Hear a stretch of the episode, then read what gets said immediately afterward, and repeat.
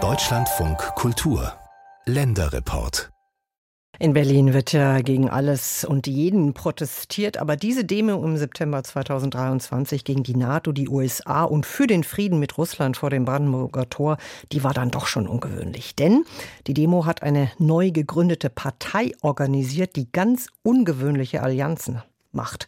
Rechtsextreme und Islamisten finden sich hier zusammen, entdecken quasi gemeinsame Schnittmengen und versuchen, gerade in solchen Krisenzeiten, wie wir sie ja haben, Menschen für ihre politischen Ziele zu gewinnen. Ist das ein Einzelfall gewesen? Josef Römel hat sich auf Spurensuche begeben, und zwar in Bayern, Nordrhein-Westfalen, aber auch im Ausland. Es ist Frühjahr 2019 im Libanon. Eine Gruppe europäischer Rechtsextremer stattet der islamistischen Hisbollah einen Besuch ab.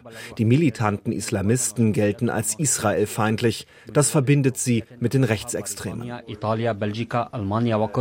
Ein TV-Sender, der der Hisbollah nahesteht, berichtet über die europäische Delegation. Zu finden ist der Bericht auf der Plattform der Medienbeobachtungsstelle Memri. Aus dem Bericht geht hervor, dass die Delegation in der Hisbollah einen Verbündeten sieht im Widerstand gegen Amerika und Israel. Teil der Delegation ist der Münchner Rechtsextremist Karl Richter.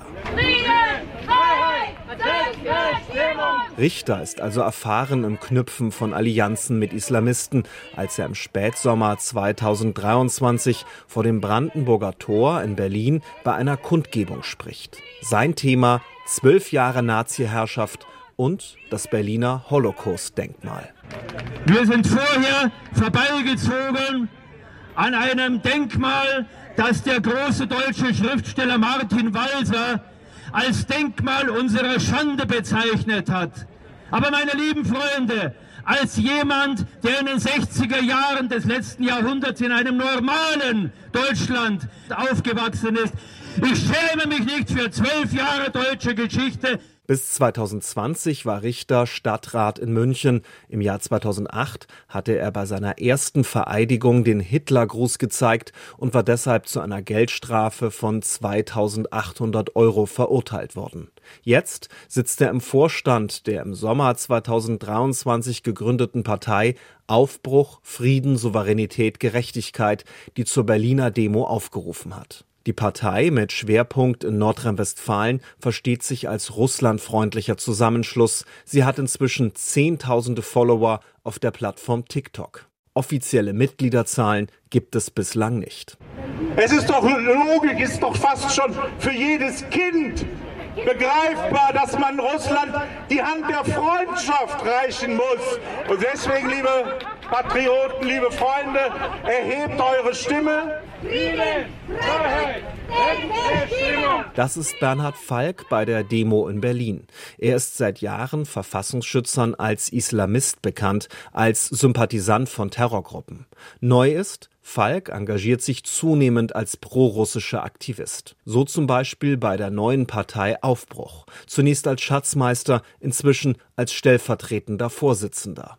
Damit da einfach festere Strukturen entstehen, die letztlich eine Querfront sind für bestimmte Ziele. Zum Beispiel eben der Austritt aus der NATO, der Abzug der US-Soldaten, Freundschaft mit Russland, konstruktive Beziehungen zu China, anstatt da zu eskalieren. So Falk im Interview über die Ziele seiner Partei. Im Juni will sie bei der Europawahl antreten.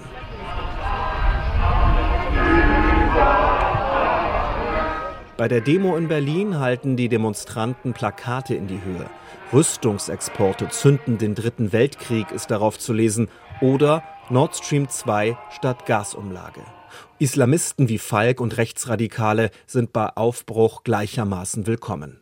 Ein Zusammenschluss, der die österreichische Extremismusforscherin Julia Ebner wenig wundert. Sie arbeitet in London für das Institute for Strategic Dialogue, eine Denkfabrik zur Konfliktforschung.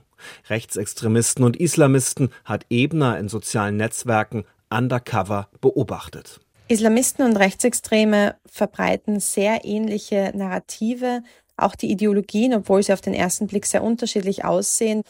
Und sie sind sich auch auf psychologischer Ebene oft sehr ähnlich. Mitglied bei der Partei Aufbruch ist zum Beispiel Markus Beisicht, Leverkusener Kommunalpolitiker, der sich laut Verfassungsschutz Nordrhein-Westfalen im rechtsextremen Milieu bewegt. Beisicht ist Unterstützer einer Bewegung, deren Ziele in rechtsextremen Kreisen kontrovers diskutiert werden, denn sie sieht konservative, in Deutschland fest verwurzelte Muslime als Verbündete. So gibt es auch aktuelle Schriften zum Thema, zum Beispiel das von einem bekannten rechten Verlag publizierte Buch Feindbild Islam als Sackgasse. Darin beschreibt der Autor Schnittpunkte von Muslimen und Rechten. Zitat Die Zurückdrängung der gesellschaftszersetzenden Gender-Ideologien, Stärkung der traditionellen Familie, Schutz der Kinder vor politischer Indoktrination. Ähnlich sieht das auch Konvertit Isa, aufgewachsen in Bayern, inzwischen lebt er in Hessen. Er betreut für den Islamisten Bernhard Falk die Social-Media-Auftritte. Immer wieder begleitet er ihn mit Gleichgesinnten zu Demonstrationen, die von der Partei Aufbruch organisiert werden. Ich sehe allgemein schon seit Jahren sehr viele Überschneidungspunkte, auch was gewisse Werte und Ansichten mit ja, den sogenannten rechten Lager oder Patrioten ja, zum Beispiel das traditionelle Familienbild, das man hier im Westen versucht immer mehr aufzulösen. Auch im Netz entdecken Islamisten und Rechtsextreme solche gemeinsamen Schnittpunkte, sagt Forscherin Julia Ebner. Und das bedeutet auch, dass wir jetzt einen Trend sehen in Richtung Diversifizierung von Ideologien, wo es eventuell auch sein kann, dass hier neue und für uns vielleicht auf den ersten Blick seltsame Kooperationen entstehen und Koalitionen. Ein Beispiel ist doch das Portal Muslimmarkt, ein selbsternanntes Forum der Muslime für deutschsprachige Gottesehrfürchtige. Ein Portal, das laut Verfassungsschutz Niedersachsen den islamistischen Gottesstaat Iran unterstützt. Und die Behörde schreibt auf Anfrage, dass verstärkt antisemitische und LGBTQ-feindliche Haltungen zu beobachten seien. Dabei verwendet Muslimmarkt häufig auch aus Verschwörungstheorien bekannte Narrative zu Corona, Russland oder Israel, die ansonsten eher aus dem rechten Spektrum bekannt sind. Da passt es ins Bild, dass der Betreiber des Muslimmarkts Javus Üsugus im Frühjahr 2023 dem umstrittenen österreichischen Sender auf 1 ein Interview gegeben hat. Ein Sender, der laut Extremismusexperten Rechtsextremen immer wieder eine Plattform bietet. Das Interview mit Ösugus wurde mit diesen Worten angekündigt. Das betrügerische Geldsystem, der Wertezerfall, Zerstörung der Familie und die Geschichtslügen bei all diesen Themen spricht der Muslim Dr. Yavuz Öseus dieselbe Sprache wie die meisten Rechten. Der Sender selbst macht auf seiner Internetseite deutlich, dass man weder extrem sei noch irgendetwas leugne. Forscherin Julia Ebner jedenfalls glaubt, dass Allianzen von Rechtsextremisten und Islamisten eine Zukunft haben könnten. Der Blick auf Frauen und auf die Rolle von Frauen und Männern in der Gesellschaft oder auch eben auf Dinge wie LGBTQ-Rechte, da sind sie sich wirklich einig. Also ich kann mir gut vorstellen, dass es hier auch in der Zukunft noch mehr, zumindest hinter den Kulissen noch mehr an Kooperation geben wird, als wir es bis jetzt gesehen haben.